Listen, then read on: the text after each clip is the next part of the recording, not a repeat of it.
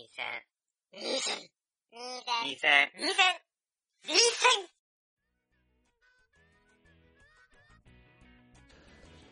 では、第2幕。ということで、はい2015年ええアニメランキング、うん。えー、2戦メンバーのランキングをやっていきましょう。発皆さんも。お酒飲んでください。そうですね。うん、お酒でも飲んでないとね、聞いてられないよ、こんなラジオ。き っと。そうだ、やってくよ、だから。いそれ、もう完全に今更感あるけどね。や、まあ前半はさ、うんメール読むっていう安牌のとこあるじゃん。まあ確かに。責任的には。確かに。でも、ここから俺らの完全なる責任のもとやるから。確かに。うんえ、お前それ選ぶのみたいな。なるよ。あるよね。ありきたりって、きはいはいっとみんな思うだろうけど、すいません。確かに確かに。いおや、付き合いください。じゃあ、えっ、と、今からえの、えっ、と、進行としては、えうん。俺と高志がうん。10位から1位まで全部一気に、どうせ被るだろうしね。まあね、半分ぐらい被るだろうね。言った上で、うん。あとはうん雑談ということで。言いたいことがあったら言えばいいし、うんもしも突っ込みたいとこがあったら突っ込めばいいみたいなですな。感じでいきたいと思います。うんえー、どっちから行く？じゃあ俺から、はい、どうぞ。第10位、はい。ゲイとイカ略。はい、はい。第9位、俺ガイル2期。はいはいはい。第8位、はい。心が叫びたがってるんだ。あ、橋に入るんだ。はい、第7位、長戸ゆきちゃんの消失。ほ第6位、鉄血のオルフェンズ。うはいはいはい。まあ、とりあえず6位までで、勘弁してください。わかりました。うん。じゃあ僕も行きます。うん10位、うんジョジョの奇妙な冒険、スターダストクルセイダース。うんうんうん。9位、うん下ネタという概念が存在しない退屈な世界。おや、8位、うんのんのん日和、リピート。おやおや、7位、毛色が。ローリングガールズ。あれ？被らない意外に。6位、うん心が叫びたがっていあ、るんはい、やっだ。と被った。結構毛色違うランキングになったね。ここまではね、うん。確かに。いや、あのね、なんか、このランキングをする上でこの話してもいいのかわかんないけど、今回のランキングすごい選ぶの難しくて、っそうなんですよ。ていうのは、うんあのね、幅がありすぎるっていうか、うん。ノミネートさせる作品を選ぶのが難しいっていう、そうなんですよね。上の方はもう決まっちゃってんだよ。そう。下の方をどうするかっていうそのとこあったわ、俺もと。ころがあって、っていう風に掘り出した結果っていうところも加味してほしいっていう感じはいはい。かな。うんうん。確かにでも、それにしても経路って変わ違ったね。ここ酒ぐらい被ったの。そうだね、ここ酒だけじゃないか。そうか。いん。やここ酒はね、うんでも、なんだろう、時間が経てば経つほどいいうん。なって思う作品だったなっていう。でやっぱりなんだかんだ言ってこう、一つの物語として、うん。一定の尺の中で、うん。気象転結があって、終わった感がちゃんとあれば、心に残って、それが丁寧であったから、この小酒っていうのは。うん。まあ、いろんな矛盾っていうのは多少あったけど、はいはいはい。そこを目つぶってもう一回見たいなって思えるっていう確かにね、感じ。キャラクターのこと全く覚えてなかったけどね。覚えてないのかよ。え、高志が。え？キャラクター、キャラランキングの話覚えてない？覚えてないよ。もうそこも覚えてねえのかよ。酒飲んでやってるから。あ、そうかそうか。そんな。いちいち覚えてられますよ。そうか。まあ、そう、ここ先はね、うんでも、言いたい部分はこ多々あれど、うんあの、言いたいテーマだったりとか、うんその後話したか、話したくなり、なる度とか、うんうん。その辺はやっぱ、アニメとしては頭抜けてたな、みたいなところはそうだね。あるかな、と思いますね。はい。どうする？他のやつは、後々にする？そうだな。意外に被んなかったから、じゃあ、先にやっちゃうか。?OK。じゃあ、5位からどうぞ。えー、5位は、はい Fate stay night。あーん、なんだっけ？アン UBW だよね。そう。アンブロークン。Unlimited Blade Works。あ、それだ。それ。それです。はい。えっ、と、第4位、4月は君の嘘。あー、うん。第3位、白箱。はいはい。第2位、劇場版ガールズパンツァー。はいはい。第1位、響けユーフォニアム、あ。めっちゃ被ってる。そりゃそうだろ。じゃあ、こっちが、うん第5位、うんプリズンスクール。あれ？第4位、うんガールズパンツァー劇場版。うんうん第3位、響けユーフォニアム。うん。うんうん。第2位、うん4月は君の嘘。うん1位、白箱まあですよね。です。そうか。じゃあ、フェイトと、フェイトとプリズンスクールが、お互いそうだね、入ってないって感じかな。うんなんか言っときたいものありますか ?10 位から1位までの間で。まあ、被ったところをおいおいやるとして、被んなかったのは、うーん、ないな長門有希ちゃんの消失は、はいはいはい。だから前も多分言ったと思うけど、うん。春日というキャラクターの偉大さを再確認したという、なるほど。うんうんというところですかね。あとは、俺がいる2期はイロハスというキャラクターの偉大さをハヤネルが。知ったなと。なるほど。で、ここも、ここら辺、消去法感半端ないけどね。な、そうだね。で、まあ、まあ、ゲイトは今2期やってるけど、まあまあまあ、うんうんうん。10期ドンパチ出てくるのが気持ちいいかなっていう。なるほどね。うんうんうんうんちょっと旧式な装備っていうのもいいしね、自衛隊の。うんんうんうんで、あとはなんだろう。まあそんなとこかな、下の方は。ワンちゃんはある？下は。俺はいろいろあるよ。おまず、うん。え全部言っていい？じゃあ。いいよ。10位のジョジョの奇妙な冒険は、うん。前回の言ったけど、うん。あの、まとまりとしてものすごい良い。うん。オープニングからエンディングまでもアニメ作品としてうん。見て、うんものすごくまとまりのいい作品だったと思なるほどね。う。うん。で、やっぱその、オープニングのダサさがすごい問題だったけど、最後の畳みかけ度合いというか、うん。あの、ザワールドからのうん。あのオープニングの使い方はうんめちゃくちゃかっこいいと思う。ねえ、うん。ちゃんとやってるんだよ。企画団体、段階から。いや、ほんとね、あれは良かったなって思う。何を言ってるだから、うん。第4部も期待します。いつやんの？決まってる？いや、決まってはないんじゃない？まだ。もう寮長行こう。もう寮長行きたいね。行きたくないかな。行きたくない？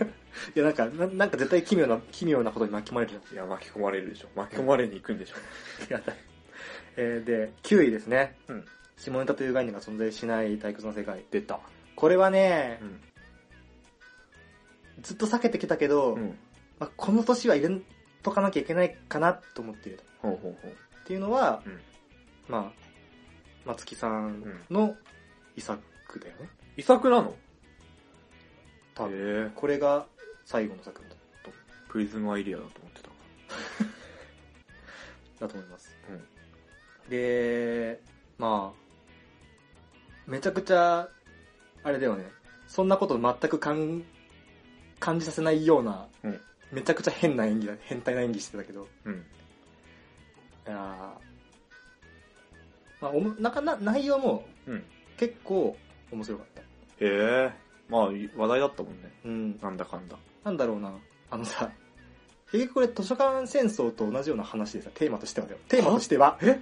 嘘でしょ？だから表現の自由の問題じゃん、この話って。あ、そうなの？そう、表現、あの、表現、図書館戦争と同じなんだ。だから、下ネタという、下この作品は、うんその、青少年、うん。少年少女うん。に、その、みだらな作品、みだらなその性、性的なものを全く触れさせないっていう、うん。こう、法律がああって、うん。で、それをもう完璧に施行してる世界なんだよね。ほうほう。まあ、それは割と日本だけみたいなところあるんだけど、んまあ、世界もそれに追随追随しようとしてるみたいなところがあってう。で、その結果、その反発としてん、ゲリラとしてめっちゃ変態ばっかってくるっていう話なんだけど。まあ、これはさすがにありえないかもとは思いはするんだけどさ、うん。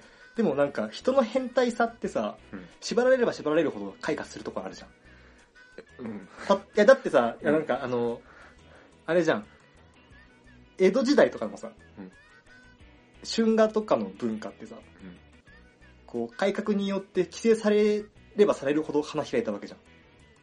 そうなの？あの、タコ、タコとさ、うん。女の食種物みたいなやつとかあるねあるじゃん。うんあるね。あれとかはうん、競歩の改革以後に作られた。へえ、あ、そうなんだ。成功賞の作品がダメだから、じゃあ別のやつと。吉宗やるな。いや、吉宗の、だからだからそういうう、ん。米将軍。それをうん。拡大解釈すると、うん。こういうこともあり得るかもなっていう。かんまあ、確かに。でも日本人的な特性なとこもあるかもしれないけどね。まあ、そうかもしれないね。その感じ。うん。っていう、変態は世界語ですからね。みたい。すごいよね。変態で通じるから。変態って、あれでしょ？エロアニメのこと言うんでしょ？そうそうそう。エロアニメ、エロ漫画とかをね変態っていうらしいですよ。すごい話ですわ。そうだよね。うん。世も末だな。いや、始まったでしょ。始まったのか。日本の価値観。はい。うんまあ、っていうので9位。え、で、8位、うんえーのんのん日和リピート。出た。これはね、うん。なんだろうな。ファンタジーだよね。だ耳すま的なファンタジーだと思う。一応現実世界ではあるんだけど、うん。ありえないじゃん。あんあんな世界で、うんもう100%幸せですみたいなのが、終わらない日常として続いていくっていう作品はう、ん。ないと思う。あのそんな現実はないんだけど、うん。でもどっかにこういう理想郷もあるかもしれないっていうのを、うん押し付けがましくなくずっと描き描いてるっていうのが、うんものすごく癒されました。い耳すまは言い過ぎだろ。や言い過ぎじゃねえよ。言い過ぎだよ。言い過ぎじゃねえよ。いや言い過ぎだって。何？どこが言い過ぎだと思ってんの？え耳すまは、もうちょっと夢を見さ見させてくれるというか、現実に寄せてるから。っていうか、いや、うん違うんだよ。あの、ミニスマの頃と今とだと、多分、描、なんだろうな、描きたい理想が違ってるのかなとも思うんだよね。ほう。のんのん日和の方って、うんもう田舎に行きたいっていうか、何も現世と接点を断ちたいみたいな、うん。みたいな観点での理性理想郷であると思うんだ、のんのうん日和って。うん。なんか、ほとんどだと思うけど、のんのん日和を見てる人のほとんどは、うんあんな田舎を知らないと思うんだよ。まあそうだね。うん。だし、うんあの田舎において、うん。あんなに幸せだかどうかって言ったら絶対嘘だろうっていうのもちょっと思ってる部分もあって。うんうん。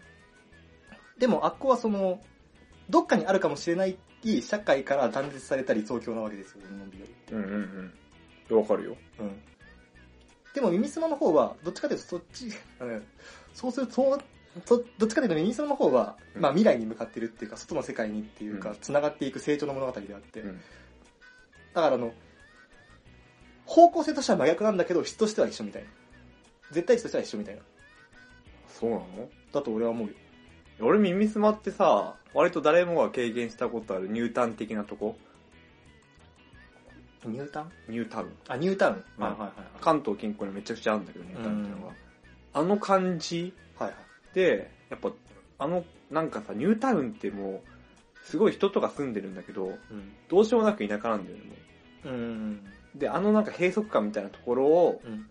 の中での、うんこう、ちょっと、なんかこの、恋とかさ、うんその夢見たりする感じとかさ、うんその、ニュータウンならではの、なんか安心感と逆にその閉塞感をうんうんうん打破し、打破するというか感じながらも、うん。その中にああいういいことがあったらいいなっていう、ももっと身近なものなんだよ、あれは。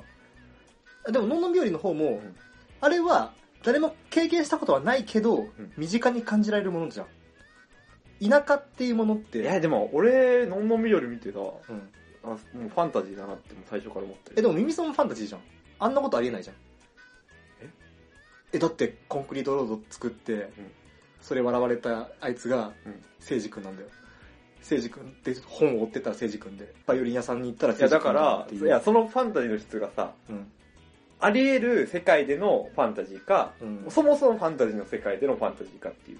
でも、そもそもファンタジーかって言われると、のんのん日和は別にそもそもファンタジーってわけではないじゃん。どこかの村にあるどっかの話っていう話、位置づけじゃん。あそうなのかな？いや、俺の感覚だけど全然違うけどね。あ、そうなの？うん。だって、まあ、ミムさんの方はすごい短い。うん。ああいう世界でまあ場所がそもそも聖戦桜ヶ丘みたいなうん、そうあるしね。成績作あ、成績か、うん成績桜ヶ丘みたいで、のんのん日和はやっぱりあそこまでの感じはもう日本にないんじゃないかって思ってたから、な。うん。それぐらい、結構な差あったけどな。なるほどね。うまあそこは感じ方の違いかな、そしたら。ん、うん、だろうね。うん。っていう意味ではすごい、うん。なんだろうな。手近に感じられるファンタジー感として、うんのんのん日和はすごい見てたうーん。なっていう感じかな。しかもリピートによってよりそういう感じがあったから、うん、うん、なんか、なんだろうな、日常系って大抵何かしながら見るみたいなそうだね。のが多分、うん。真剣に見たら怖いもんね、だけど逆にね。、でのんのん日和はなんか、なんなんかな、別に集中して見るわけじゃないんだけど、うん。なんかボケっと見ちゃう感じの。うん、うん、いいなぁ、こんな世界いいなぁ、みたいな。うん。うん。いいなぁじゃないんだよな。まあまあまあ、なんか、こんな、こんな昔もあったかもな、みたいな風に思いながら見るみたいな。ところもあってよかったなって思います。うん。で、7位のローリングガールズに関しては、うんこれは、世界観とうん1話のワクワク感、これに尽きる。まあ確かにね。あのーそう。あとテーマがね、やっぱり、じゃない方の主の子が主人公になろうとする物語なんだよ、この物語って。うん。熊虫の歌わない方とかね。最近あっちの方が露出高いかあ、そうなんだ。そうあ、そうなんだ。そうへえ。そう。だから、やっぱさ、うん人って何かしら、だ自分の人生においては、うん自分が主人公なんだよ。ら。うん。なんだけど、絶対自分って主人公じゃないなって思ってる部分もあるじある、それはあるでしょ。ね幸せだよ、逆に。自分が主人公だなって思ってる人。ゃん。そうだよね。うんいや、俺もそれすごい羨ましいと思うんだけど、うん。やっぱ、でもそういう人、だからそういう人たちって、うん逆により強く自分が主人公でなければならないじゃないけど、じゃないのかなっていう、うん。なんかこう、葛藤みたいなのもあると思うんだよ。うんうんうん。あるある。で、ローリングガールズの主人公って、うん誰がどう見てもじゃない主人公っていうか、この世界観においては、うん主人公とじゃないやつっていうのが本当にくっきり分かれちゃってて、ヒーローかそうじゃないか、ね、そうそうそうそう。で、その、じゃないやつがうん主人公になろうっていう風にしてロードムービーするんだよ、この,、ま、このアニメって。いいと思います。非常に。ね、で、うん非常に1話はもう本当にそれが、うん。やっぱ自分の気持ちも含めて前のめり前のめりになって見ちゃうみたいなところもあって、ものすごい良かったんだよ。うん。わかるよ。もう、そこで、そこだけでいいじゃんっていう。ちょっとまあ、うん。俺もその点はすごい共感する。うん。じゃない方のその、あの感じ、ねいいなと思うけど、うんあまあ、突飛すぎるかなっていう 世界観とかそうあが、のーなんだろうな、ちょっと受け入れられなかったかなっていそうだね。うん あの、ちょっとローリングしすぎたかなっていう。そう、もうロックすぎるわ。そうだね。ちょっと、ロールすぎるわうん。空回りしすぎたかな感はある。その指摘は大事だよ。最近多いのはさ、うんじゃない方なのに、うん。属性とか、うん。まあ、じゃない方なのに、どうしようもなく作品の中では主人公のやつ多くてさ、腹立ってんだよ、もう。特に俺ガエルの主人公とかに代表されるような感じ。まあ、俺ガエルの方はそれをちょっとパロってるとこあるから逆にいいああ、そうね。もっとさもうそういうの多くてほんと嫌だ。はいはいはいはいはい。ベル君ともちょっとイラッとしてるし。あまあでも彼は、まあうん実は主人公だからどうしようもなく。どうしようもなくである方だからね。そ違うんだけど。。そうん、まあでも最近そういうの多いなって。う。そうだね。だからさ、俺たちがじゃない方だからさ、うん。である風になるように頑張る主人公に感情移入してさ、うん。頑張ろうってもんじゃないの？そうだよ。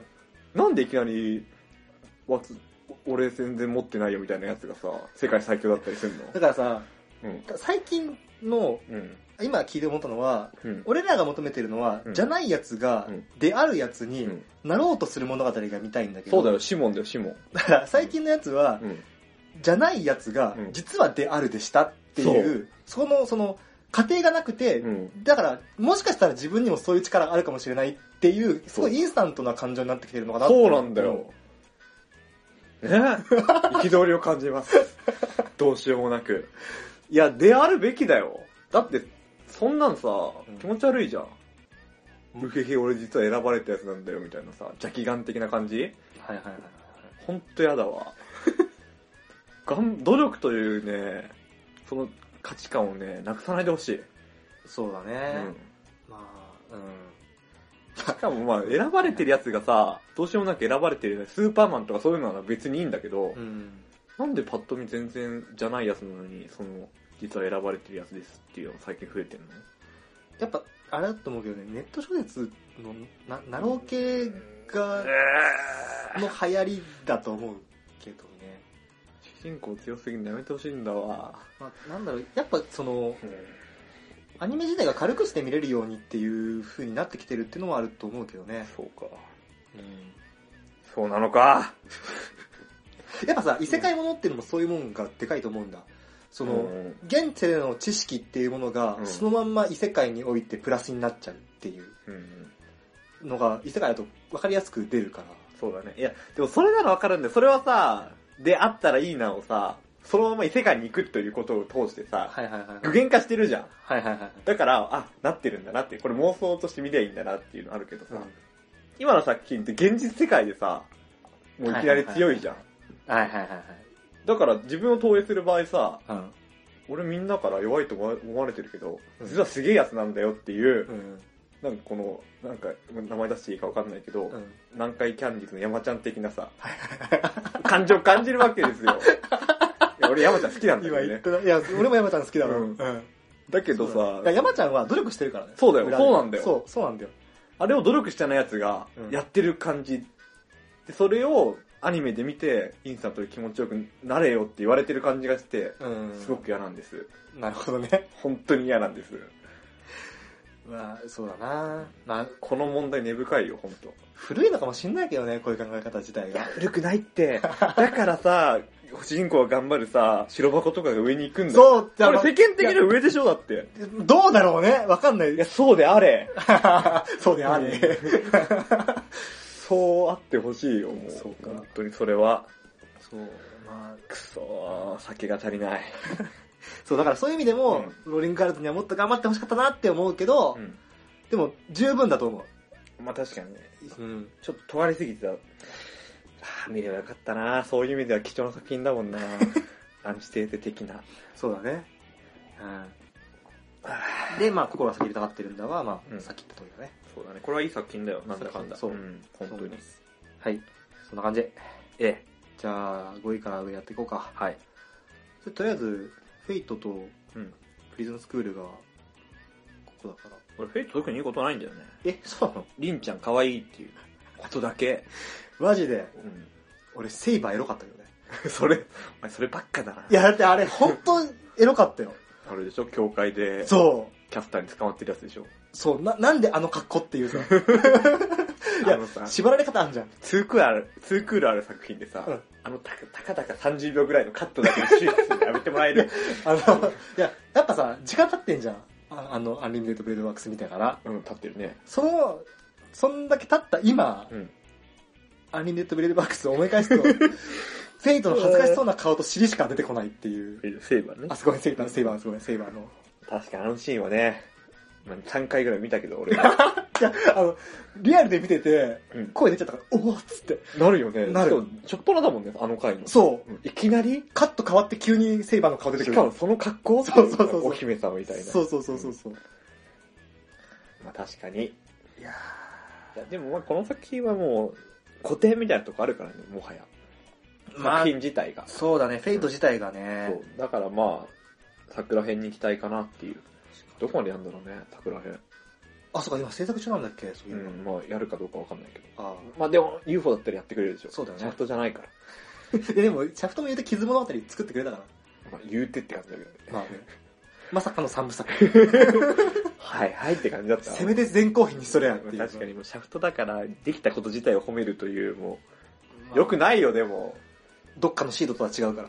まあ確かにシード今、もう、制制作中だから。てか、いや、いや、でも、HD リマスター版で出たからもう、あ、終わったって思ったけど。確かにな。うん。まあそんなとこですわ。そうだね。そうか。でフリーダンスクールはね、なんか前話したからいいかなって思うんだけど、やっぱ、水島努監督と相性良かったねって思ああ、まあまあまあ、そうだろうね。う。で、割と、その、なんだろうな、バカさ、なんか、バカとエロみたいうん。なのが良かったね。塩梅が良かったですね。うん。あと、なんか前もその、その時も話したけど、うんその、なんだろうな。うまいうん。距離の詰め方というか、対処方法が分かんなくて、うん。ものすごい変なことしちゃうみたいなうん。ことばっかやってるから、この漫画って。うんなんかそれはそれで、なんだろうな。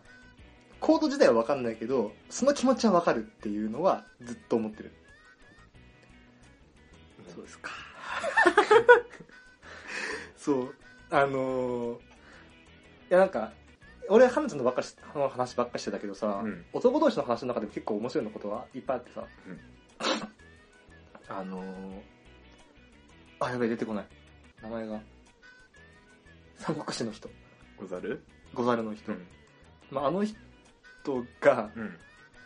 注意をそらすために、うん。教室でクソ漏らすとかね。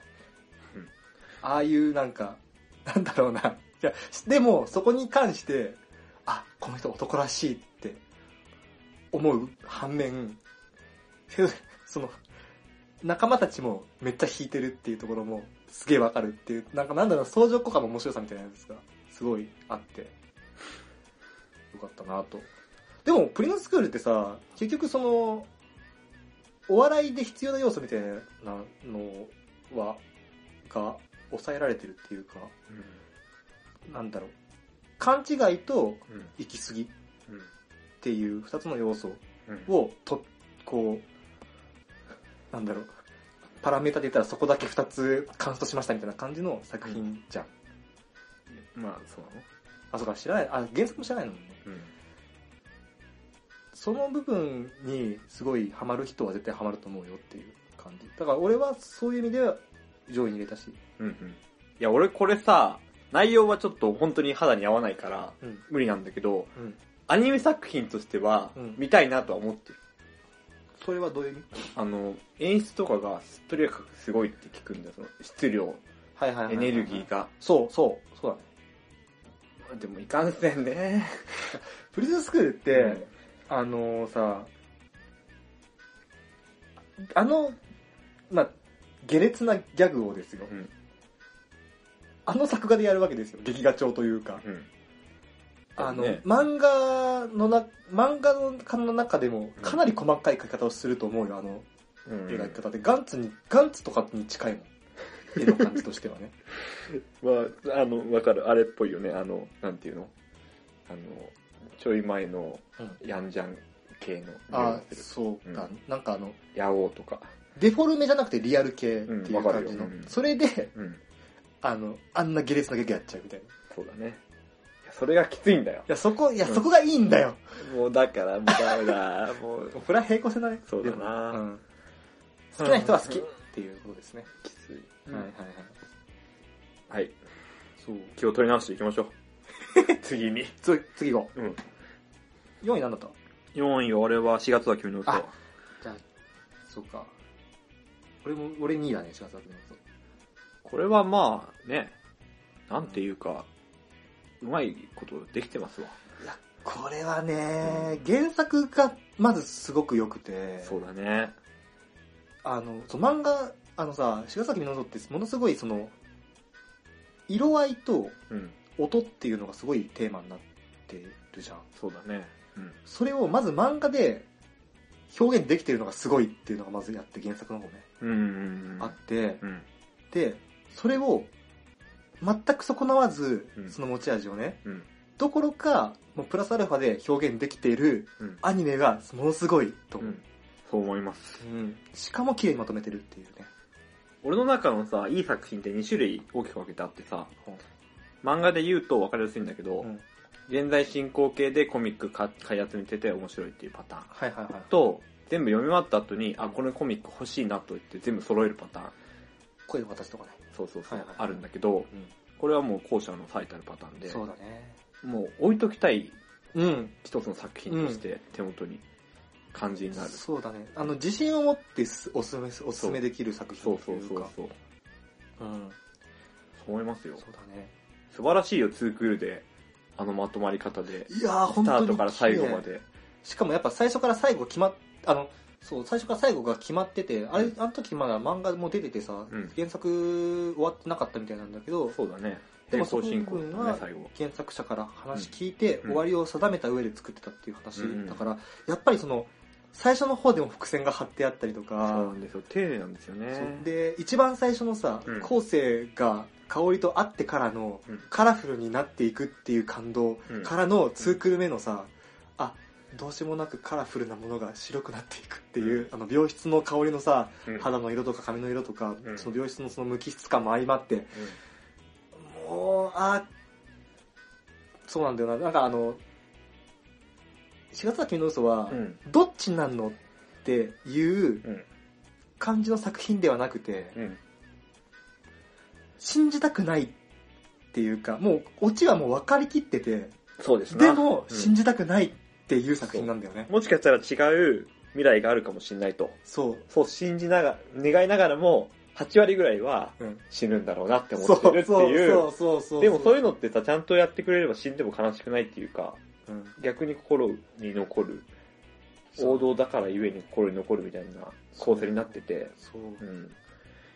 そうなんだよな非常にね、そう。完成度は高いんだよ。一言で言えば。そう、そう、そう。やっぱね、あの、なんだろうな。話のまとまり方としては、うんまあテンプレっちゃテンプレなんだよね。うん。死んでる人が実は主人公のことを慕ってて、うんでそれを主人あのそのヒロインの手紙によって主人公が知るっていうさ、ところなんだけどやっぱりそういうのって、うん丁寧あのテンプレっていうのは、うん王道だからこそみんながみんなが感動できるからこそテンプレになってるのであって、うんそれを丁寧にやってくれれば誰しもが感動するんだよっていう。ののもうお手本みたいな作品だった。いやー、難しいよね。ああいう作品が生まれるのはもう本当に難しいと思いますよ。だから、うん、いい作品に巡り会えたなと。そうだね。リアルタイムで見ててよかったなって、本当に。いや、本うん当そうそう、これ白箱と茅ヶ崎のそう同じ時期やってたからそうさ。神クールだっ本当神クールだったた。ね。うん、神クールだったわ。しかも両方ともツークールものでツークール目だれないっていうさ。そう、すごい。本当すごいわ。本当よかった、あれは。はい。はい。こんな感じですね。はい。はい。4位が？あ、で、お俺の4位はガールズパンツァー。そうだね。俺は2位だけど、じゃあ、やいきます？そうですね。ガルパン。これは散々言ったけどそうだね。ガルパン2000でもをやってるから、まあ、うん詳しい方、ことが聞きたかったらそっちの方を聞いてくださいってことなんだけど。オリジナル最高ってことですよ。そうだね。やっぱね、俺もうダメだかもしんない。何が？原作ものでさ、一回読んだことあるものとかさ、うん。アニメ化されても、そんな心動かなくなっちゃった。あー。あの、ユニコーンぐらいにいじってくれたら話は変わってくるけど、うん正直、あの、オリジンとかさ、うん。結構、まあ俺も当然好きなんだけど、うん。やっぱり感動が、そんなにない自分がいてさ、やっぱね、原作をうん読んでからだと、んそもそもやっぱ原作っていう相対化できるものができちゃうから、そうなんですよね比べちゃうよね。比べちゃうよね。いやー、オリジンはでも読んじゃうしなやっぱりでも、そうだから、俺がよくさ、自分で愚痴ってんだけどさ、うん。俺が好きな原作のアニメ面白くないっていう。いや、だけど面白いんだよ。そうなんだろうね。そう、だからやっぱ俺は原作の方をうん。持ち上げすぎてるっていうか、自分の中でって物語を作りすぎてて、うんそれにそぐわないからダメって思ってる部分はでかいんだろうなっていうのは、あるある、うんやっぱでも意外性も必要だよ。感動したいもん。えー、うんそうなるの？っていうものも必要だもの。それはそうだね。うん。確かに。だからね、昔はそれでもね、原作ありものでも全然楽しんでたんだけどね。そうだなクラナドとか。でもクラナド、であのゲームのうんアニメ化はさ、やっあまあぱまあまあ一手間かかるじゃん。そうだね。場面の構成とかあるだろうしね。うんやっぱその、やっぱ、ぎ漫画と比べたらゲームの方が作り手の想像力というか、のびにうん任せられてる部分はでかいと思う。あの、まあ、特にアドベンチャー、ノベルアドベンチャー系はね。まあ、と透明静止画文章だけだからね。そうだね。うんまあガルパン、でもまあその点ガルパンはやっぱね、いや、もう、いいことまとめてきたなっていう感じの。気持ちよかったもん。そう。見てて。とにかくアクションシーンがね、うん。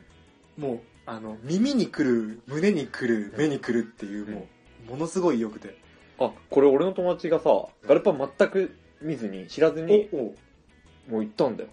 俺に散々言われたから。あもう行くよ、分かったよって言ったけど、もうガルパンはいいぞって。ガルパンはいいぞおじさんになって帰ってきた。え、これアニメとかってもうレンタルしてるのみたいなこと？え、マジで、うん、あマジマジマジ。そうなんだ。借りてこいよ、つって。やっぱそうだよね。物語のストーリーライン分かんなくてもさ、うん。あのアクションシーンの厚さとか、その、戦術とか戦略とか。あの辺ね。あれはね、あの、そう、あれ、なんていうの？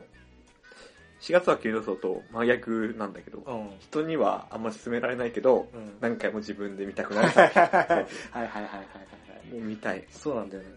あの2時間を体験したいという欲が。全然、4月崎ミロスと違って緻密ではないんだよ、話としては。そうだね、まあまあ、てか打足みたいなとこあるだからなんだったらその、敵役がさ、うん全然掘り下げられてなくて、体そうだね。なんか、ポットでみたいなイメージしかないんだけど、うん。それでも、うん。やっぱ、大笑い女子を見ていたいっていうさ、そうだね。気持ちがね、うん。ずっと、いや、素晴らしいよ。てかもう本当に、劇場版のあるべき姿を、そうだね。てか、うん古き良き大集合系のドラえもんズ的なはい、あー、ドラえもんズね、そうそうそうそう。楽しみ方ができる。そうだね。しかも高クオリティの音と映像という。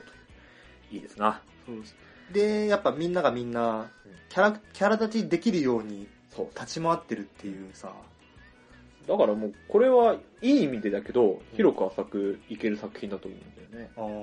キャラが好きな人も、戦車が好きな人もね、アクションが好きな人もね、うんみんな楽しめる、初見でも楽しめるという、そうね。素晴らしきエンターテインメントのお理想系と言ってもいいんじゃないかと。言い過ぎてる持ち上げすぎだね、それはちょっと。まあでも、本当にそういう面あると思うよ、はいはいだから愛されるんだなそうだね。うんうん。新規が入っていけるうん。劇場版ってすごいと思う。それは名言かもしれない。確かに。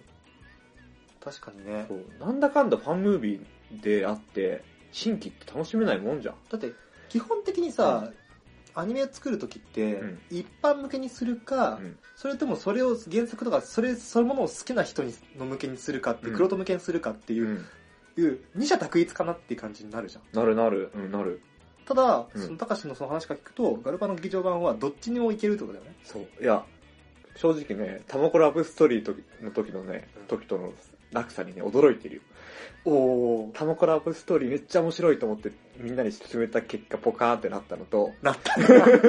あれは、みんなに見せたけど、そうだねブルーレイを。そうだね。うんそうか、あの時なんだろうな、こう、あ、麻薬、ま、違う、なななんか、俺らって麻薬に毒されてたなっていそうだね。タマコの世界に。しかも原作そんな好きじゃなかったのに、あん楽しんだからみんないけるだろうなと思ってたのに、うんあの感じだった。なるほどね。逆に今回のガルパンは、はいはいはい。やっぱ知らない人でも楽しめたっていうのは、うん。もう、ね機能法的に。すごい作品っていうことを証明してんじゃないかなってやっぱストーリーうんじゃなくてアクション自体がすごいからね。すごいね。うん。なんかもうこだわりが多分、わかんなくても伝わってくるんだろうね。そうだね俺も全然わかんないけど、戦車の細かいこだわりとか。うん。でもまあ、多分すごいこだわってるんだろうなっていうのは、確かに。うん、感じるものがあります。はいはいはい。はい。はい。次。次。ちょっと待って、白箱と、うんあれ響きだよね、1。そうだよ。あと2個、以外は。終わったんじゃない？フェイトもやったし。そっか。うん。じゃあ、どっちからやる？どっちもいいよ。じゃあ、ユーフォニアムからやるか。ユーフォニアム、俺の1位ですな。はい。これはもう、そう、あれだよ。はい。さっきも言ったけど、完成度だよ。うん。4月は君と、君の、うん、4月は君の嘘と一緒で。はいはいはい作品としての完成度の高さ、はい。はい。起承転結、物語の最後に向かっていく勢い、はいはいはい。あとは物語を完走した時の気持ちよさ、はい。その3点、はいすべて揃った、はい。置いときたいやつ。作品として、そうだね。しかもオリジナルで京アニ。そうだね。全部揃っちゃってん。じゃん、これ。まあ一応経営さん文庫だけどね。それは1位だろ。あいや、オリジナルだよ。経営さん文庫は。ちょっと。え、経営さん文庫だっけ？だと思う。、ああ、ごめん。いや、これオリジナルじゃないかもしんない。嘘。なんかがっつりちゃんとした小説じゃなかったっけ？小説あるよ。ただ、うんそれは経営さん文庫じゃなかったっけ？あ、そうなのかも。あ、まあそうか、そうかもしれまあでも、ない。うん。大抵経営さん文庫から出てる京アニ作品って、うんあの、小説原作とは名ばかりのそうだね。原作超改変するから。フィリーとかも代表されるようにいや、いやでーも、これはもう非常に良かったですね。うんなんか、本当にダメなところがない？そうね。やっぱ京アニ好きだなって。こういうの作るからね。そうなんだよ。嫌いになれないんだよな 声の形どうなるんだよ、マジで。でも声の形は原作力あるから大丈夫だろうという、この、やっぱね、京アニは、オリジナルよりもやっぱ原作ある方がうん、いいと思う。映える、あ外部の原作がある方がう、ん俺は安心してる。そうだろうな。ううんん。だって外れないもん、外部の原作あるんで。ある？あるかもしれないけど、ちょっとパッとは出てこない。クラウナートと、アマグリはどうだったっけ？アマもうあるよグリは経営したっけ？いや、あれは、えっ、と、ふ外部だっけ？うん。あ、そっか、そうだよね。あの、富士、そうか富士、富士かな。富士かな。あと、あれか、えっ、と、評価もか。評価もあるからね。あとは、フルメタとかもそうだし。あ、そうだね。うん。フルメタなそうだね。よかったよ。そうだよね。うん今挙げたやつ全部いいからね。春日もそうだし。あ、そうか、そうだね。ラキスタも原作あるし。うん。まあ、ラキスタは、あれだけどね。半、半分というか9割ぐらいはオリジナルだけど。そうだね。いや、よくラキスタ、やったよ。いや、あれ、あれで受けよくやったようん、あれはすごいと思うね。ただその後のね、日常がね、原作は、あーあ原作あったけどね。あれにしよう。でもあれ、さ、うん。共振者結構いるからね。てかさ、日常さ、あれだよね、あの、あの、明智光秀ばりのさ、再評価を受けてるよね。そうなの近年。今川義元、明智光秀並みの 再評価を受けてる気がする。マジで。うん。マジで。明智今川日常。そうそうそう。三大再評価。マジで、うんあ、そんな、でも、確かにね、いや、個々のやつ面白かったりするんだよね、うん日常は。割と好きなやつもあったりするんだけど、どうしようもなく、なんか、クソみたいなやつもあって。まあ、うん。楽しみ方を多分違ってたんだろうね。なんか、京アニといえばっていうの、なんかあーさ、うっすらと合ってた当時。まあまあまあまあ確かにうん。それとハマんなかったから、うん。毛嫌いしてたけど、うん。今、この多様化した京アニの中では、うん。一つのその京アニ感を捨ててみれば、いい作品なのかもしれないと、確かに。俺の中でも再評価が進んでおります。確かになるほどね。まあ、それでも囲碁サッカー部ってなんだろうって、本気で思うよ。ふざけんなよと。やりすぎだぞとはいはいはい。思ってますけど。まあ、ユーフォニアムの話戻ろう。でもまあ、ユーフォニアムは、なんか、気持ちいいんだよ。あの作品。あのね、うん。ユーフォニアムの、やっぱ、この、この、なんだろうな、爽やかな最終回感っていうか、うん。なんか良い読後感みたいなやつうんうん、あるね。は、その、クミコがう、ん。ゴールに達していないところがミソかなってちょっと思うんだよね。ああ、まあね。なんか、なんか、その前も言った気がするんだよね、スタートラインにうんクミコが立つっていうところまでの物語で、そこから先の未来がうん無限大っていうところで終わるんだよ。そうだね。前向きになってね、久美子。ようやく自分と向き合って。そうそうそうそう。やっぱ、そこがさ、うん。なんだろうな、こっから先のクミコ見たいっていう、多分、あの、振り返ってみると、ここが一番盛り上がってる、あ、クミコの人生の中で一番盛り上がってる場所なんだろうなっていうのがわかる。そんなことないだろ。それは言い過ぎだよ確かに、確かにそうだ。まあ、クミコが初めて盛り上がったところかな。そうそうそう。自分が、自分足ろうとする場所っていうそうだね。ところに僕ら、らが立ち会えたっていう、そこがやっぱいいとこだなって思うな。そう思いますよ。でね、支える世界観というか、その映像美は言わずもがなだしね。うん。そう、そうだよね。なんか、そう、なんか全部なんか前やユーフォニアムで言った話に なるけど、やっぱその最最後のさ、誇りっぽいうんうんうん。演出とかさ、すごかったうね。ん、夏の空気感とかね。そうそうそうそう。春、夏、秋、冬の空気感の違い。で、やっぱ最終回で曲一曲丸ごとやっちゃうところとかさ、そうだねう。ん。いいと思います。そうだね本当に。だって違うんだもん。楽器の光り方もさ、炎天下の光り方、うん教室での光り方、音楽室での光り方、コンサートホールでの光り方がはい全部違うんだもん。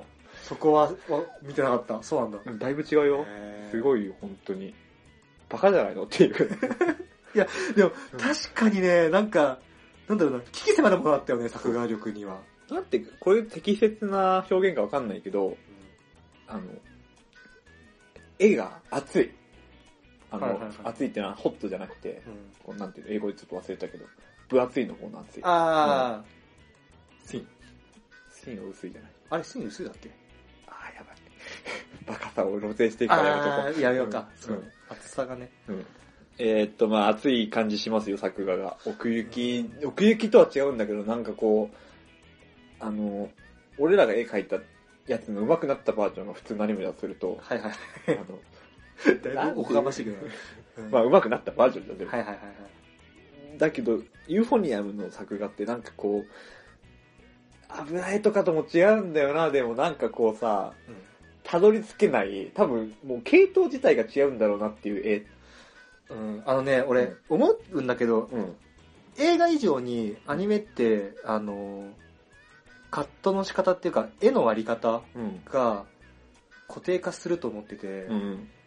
割とその、引きのショットと、うんバストアップのショットと、うんアップみたいな。うん。あと、あの、人が動くシーンにおいては、うん。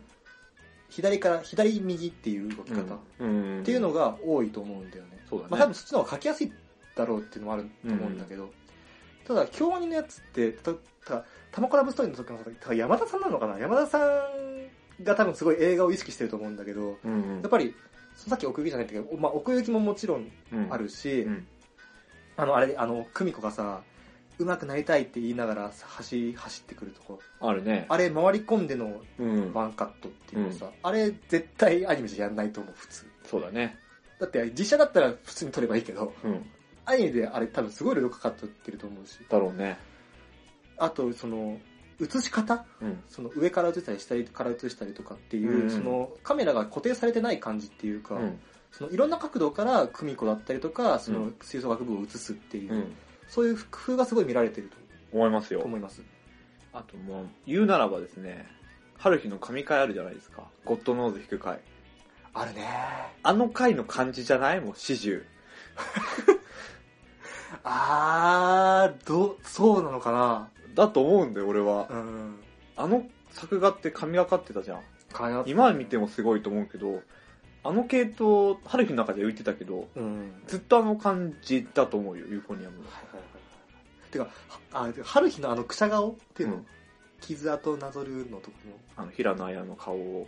あ、あ、そうなんだ。そうそうそう。歌ってんの見てから書いたらしいよ。だからね、うんなるほどね。いや、あん、あんまアニメキャラであの顔させるやつないだろうって思ったからさ。そうだね。そう、やっぱやっぱこれあるからな、京アニはね、見逃せないんですよ。なんですよなはいこれはでもね、名作だと思うよ。本当に、京アニの中でも。うん。惜しい惜しい？惜しい？どこが惜しいの？この公開時期が、うん。あの、ラキスタとか、アフクランドアフターストーリーの後ぐらいに公開されてたら、あすごかったと思う。あこなんか最近やっぱ京アニだから見るって人もだいぶ減ったと思うんだよね、昔に比べたら。なのかね。うんまあまあ、わかるよ。で、なんか話題になってたりさ、この、有名原作だったりすると見るって人も多いだろうけど、うんユーフォニアムとか知らないな、みたいはいはい。な。だって見なかった人も多いと思うんだよ確かに。だからもったいないなって。うん。だから仮に、まあ、ニーセンリストにはいないと思うよ、散々言ったから。はいはいはい。でも仮に見てない人がいるんだったら見た方がいいと、念を押しておきたい。はい。作品では。そうだね。もう、間違いない。うん。はい。はい。そのとこですかね。はいはい。いやー、酒がもっと欲しいです。白箱か、次は。白箱はですね、うん。俺が好きな要素が全部詰まってる。うんこれもね、なんて言うんだろうな、うん。あれでしょう、さっき言ったさ、ローリングガールズのところで言ったけど、うん主人公が成長していく系の、そう。あそうですの気持ちよさですよね。そうです。うんで、そうだね。しかも、あの、まあ、なんだろうな。葵が、結局その、たどり着く場所っていうのがさ、うん自分一人じゃ達成できない目標なんだよね。うん。っていうか、そのアニメっていうものをうん。一つの大きなまとまりと捉えた上で、うん。自分がその中の一員として歴史を作っていくんだっていう意思表示をするんだよね、この最終話で。うんうんその、まあ、三女っていうものが全部連綿としてきたそのアニメの歴史とかうん。っていうものの中でできてきた作品で、私たちはそれを紡いでいきたいっていう話をするんだけど、うん。うん1年目でさうん、1話のさ、目くましながらさ、目くまさせながらさ、深夜、うん。し信号待ちしてた、あの正気のない目をしていた、うん。宮宮森葵がうん。24話で、うん。そこまで言葉を吐く、うん。成長する、うん。感動しないわけないじゃないですか。いや、よかったいね本当にね、あの、バラ、成長のバランス感覚もね、素晴らしいものがあると思うんだよ。ほうほうほう。あのさ、これがさ、あの、エマちゃんとかが主人公だったら難しかったと思うんだよね。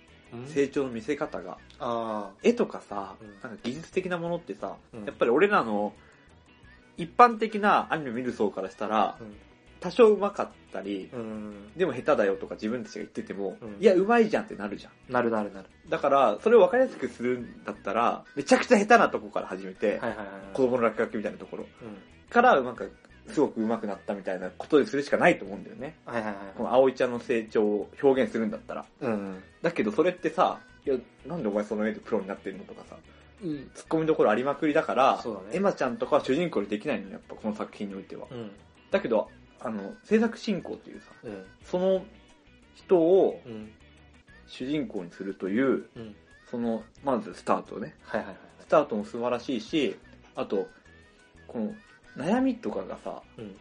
私ってこれ何のためにやってるんだろうってさ、うん。人それぞれ違うと思うけど、必ず抱える悩みだと思うんだよね。うん。うでん。そこの悩みってさ、その、上手い下手のさ、だ大小関係なくみんな持ってるじゃん。はいはいはい。そこを解消していくストーリーでもあるじゃん、これって。うんだからそのストーリーの題材のやり方も素晴らしい。うん。で、その成長する具合も、身近に感じられる、そうね。なんていうの、もともとそんなに心の持ちようでさ、変わることってよくあるじゃん。ある。でもそれが本人が気づいてないだけで、うん。気づけばすごいと。うん。で、その感じを出すのもうまかった。あだからもう、単純に最初から最後までの、あの、もしかしたらありえないぐらいの成長かもしれないんだよ。うん現場の人からしたら。だけどそれを見てる側からしたら、うん。非常に共感できて、そうだね。いいとこまでうん。持っていけてると。うんもう気持ちよくなるギリギリ、でも違和感を覚えない。うん。でもそ気持ちよくなれる成長。うん。そうね。これで急にさ、なんか大物を動かすプロデューサさとかになってたらうん違和感あるじゃん。ー。うんだけどまあその1話をやりきると。うん。分不相ながらもうん。抜擢されてやりきるっていうそのセンスがすごいと思う、制作者の。はいはいはい。だから本当にね、そうね。結構ケチつけるタイプなんだよね、俺。自分で言うのもなんだけど、こういう作品ってはいや、おかしいだろとか言うタイプなんだけど、言わずに最後まで本当にのめり込んでうん。見られたっていうのは、そうね。この作品すごいバランス感覚だなとそうだ。思います。そう思います。うんそう。白箱は、うんその、俺すごい部活ものっていうかチームプレイものがすごい好きなんだけどさ、ああ、あるね。そう、その間もすごいあって、うん。やっぱ今回さ、うん。まあ、葵が確固たる主人公ではあるんだけど、ですな。うん、なんだけど、代理の主人公？つかちゃん？つかちゃん？じゃあもうそうだし、うん。あの、だから、なんつったらいいんだろういな。や。5人のメンバー、うん。だ葵含めた5人のメンバーのうんキャラ彫りもうんさることながら、うんそれをかさらに固める、うんムサリのメンバーだったりとか、うん瀬川さんだったりとかって外部のメンバうん。ーまでのうん。キャラクターどこまで掘り下げんのっていう感じの、もうキャラクターにみんな色ついてんの。わかる。記号じゃないんだよ。薄いキャラいないよね。そうなんだよ。だから、例えば今ここでうん小笠原さんの話しようって言えたら、うん。言われたら10分15分できるよ、簡単にっていう感じの井口さんとか、うん。もう、いや俺全然、名字とかキャラの名前とか全然覚えない人なのにここでポンポン出てくるのがおかしいと思うんだけど、確かに。それぐらい、うんあの、キャラクターが、キャラクター前としてて、うん。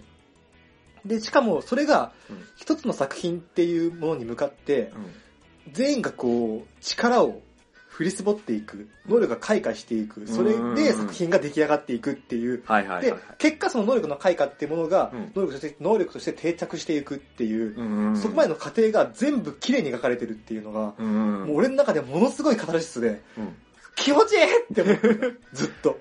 で、5人の配役すごいよね。なんかみんなさ、その、なんていうの、道を極める上でのさ、うん。ある程度の過程にさ、みんないてさ、多分一番進んでんのがエマちゃんでしょ？そうだね。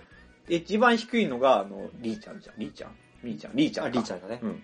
で、やっぱその、ミーちゃんもさ、うん。ある程度のスキル持ってるけど、ここじゃ発揮できないから移動するとかさ、うん。みんな確固たるその手をみたいなのがおのおのあって、うん。一皮向けるためのそう。エマちゃんとかさ。うで、一番いいのがやっぱ、ズカちゃんだん。よね。ズカちゃんね。ずっとやってるけど、うんなぜか目が出ないと。うん。そのズカちゃんを最後にあの、ね妹役でえ。ねえ。抜擢するいやー、感じそう、とか。あっこのね、あ、そう持ってくるかっていう。ズカちゃんフェイントをそそそれまでもずっと何回も挟んでるのもいいんだよね、ただ。そうね。あれこれまたズカちゃんくんじゃねみたいなやつをさ、2回ぐらい挟んでさ、そうね。でも来ない、でも来ない。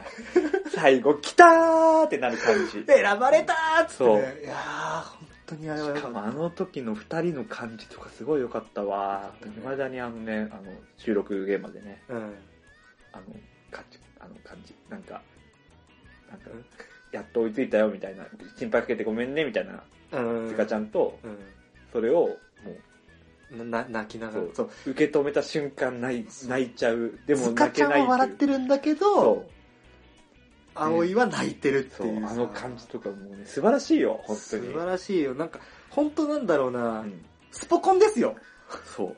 いや、こうあるべきだよ、アニメって、本当に。気持ちいいもん、やっぱ、こう悩んでさ、悩んで悩んで、自分に実力ないかもしれないとか、うん不審に思えて、うん第三者からも見てもそう、うんところある。うん。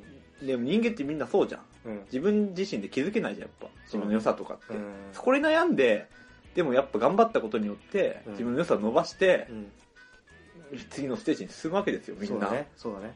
そうあるべきだよ。そう。やっぱね、いや、この作品やっぱ決意の物語というかですよ。その、やっぱなんだろうな。なんか、やっぱ俺が好きな作品っていうのって、うんヒーローになれるかもしれないっていう作品じゃではなくて、うん自分がうんヒーローたろうと思う心だったりとか、自分が、自分が自分を信じてどうするんだっていうところに、うん宿泊しながらもたどり着くっていう物語が多分好きなんだなっていう、そうですよ。思うんだよね。みんなそうだよ。いや、そうか、そうなのかな？エブリワンだよ。そうだ、まあまあまあ。末からく。みんなそうだよ。そうだと思うよ。そういう意味で、うんやっぱ、おいちゃんが、うんなんだろうな、やっぱその、なんだろうな、仕事っていうものにさ、うんもうすでに理想とかっていうものが入り込んできてないじゃん、僕らの世代って。まあまあまあまあ。仕事があればいいみたいな。そういうとこあるよね。だからやっぱ、おいちゃゃんみたいな立ち位置の人って結構多いと思うんだよ。うん。何のために働いてるのか分かんないっていう。そうだね。働ければいい。なんで、だから現状が働いてるっていう状態でだけであって、うん別にそこに理想とかないみたいな。うん。そこに何を見出すかっていう話で、なわけですよ。そうですな。まあでも、おいちゃんは、まあそこに関しては、アニメが好きだからっていう、確固たる信念が実はあったっていうことに気づける部分があるんだけどね。まあ、出発地点に戻った。でも、戻ったと思ってるけど、あ戻戻った、戻ったんだけど、でもちゃんと進化してるっていうね、うんとこもあってね。そう。やっぱそうなんだよな。そうだね。ファンタジー感ありながらも、テーマとしては等身大っていうところが、うんやっぱ俺の中ではすごいいい塩梅だったな、と。そう思いますよ、本当に。うん気持ちよかったわ。気持ちよかったね。この作品本当気持ちいいんだよ。毎回。その大、大テーマもあるけどさ、うん小テーマをクリアしていくのもさ、ああ、そう、いいんだよね。いちいち気持ちいいんだよ。なんであの馬の描き方知ってるとかさ、そう。フラグ回収してくんだよ、いちいち。気持ちいいんだよ。あさ、パズルが繋がってっかのごとく、みんな、あ、あ、杉江さん来んのねみたいな。そう、見せ場あんだよ。そう。なんだよ、猫の描き方とかさ。なんで知ってんだねえよ。本当気持ちいい。いいんだよ。で、やっぱ最後、最後の方でさ、え、ま、あの、小笠原さんと井口さんが話し、あ、瀬川さんか、瀬川さんと井口さんが話しててさ、うん。最近エマ、エマちゃんの線、井口さんにできましたよね。うん。え、私は瀬川さんにできてると思ってるんですけど、みたいな、うん。あの、なんつったらいいんだろうな、こう、繋がって、繋がってる感とうん成長してる感、その世代が繋がっていく感、みたいな。いやー、ほんと、なんだろう。いいよね。いいです。よかったです、あの作品は。本当に。非常にいいでうす。ん。これはもう、いいんだよな。まあ、まあ、まあ、本当に作ってる側からしたらこんなことはねえよって思うかもしれないんだけど、うんやっぱ外部からするアニメ制作、制作っていう観点から言えばすごいリアルだったっていうそうだね。感じだったかな。楽しかったです。うん。はい。ということで、まあ、2015年のアニメランキングは、こんな感じでした。やっぱ上4つが強い。いやー、そうだね。だからに、うん15年に関しては、うんほぼほぼ固まってた。そうだよね。うん、そうなんですわ。仕方ない。これは。しょうがないね。うん。しかも、白箱と4月秋の嘘って、10あの、2014年秋からアニメだからね。そうだよね。そうなんですよ。やっぱ1年この熱量を持たせるっていうのはね、うん相当すごい力を持ってるよ。すごいと思う。さて、時間も、たえ縁も竹縄なので。くそー。ああ、カンコレと出れますがな。ああ、そう。じゃあ、まあ、出張でやろうか。そうだね。軽くやりましょうか。オッケー。オッケーじゃあ、えーじゃあ166回はここまでということで、はい。はい。一応本編は終了します。はい。お疲れ様です。お疲れ様です。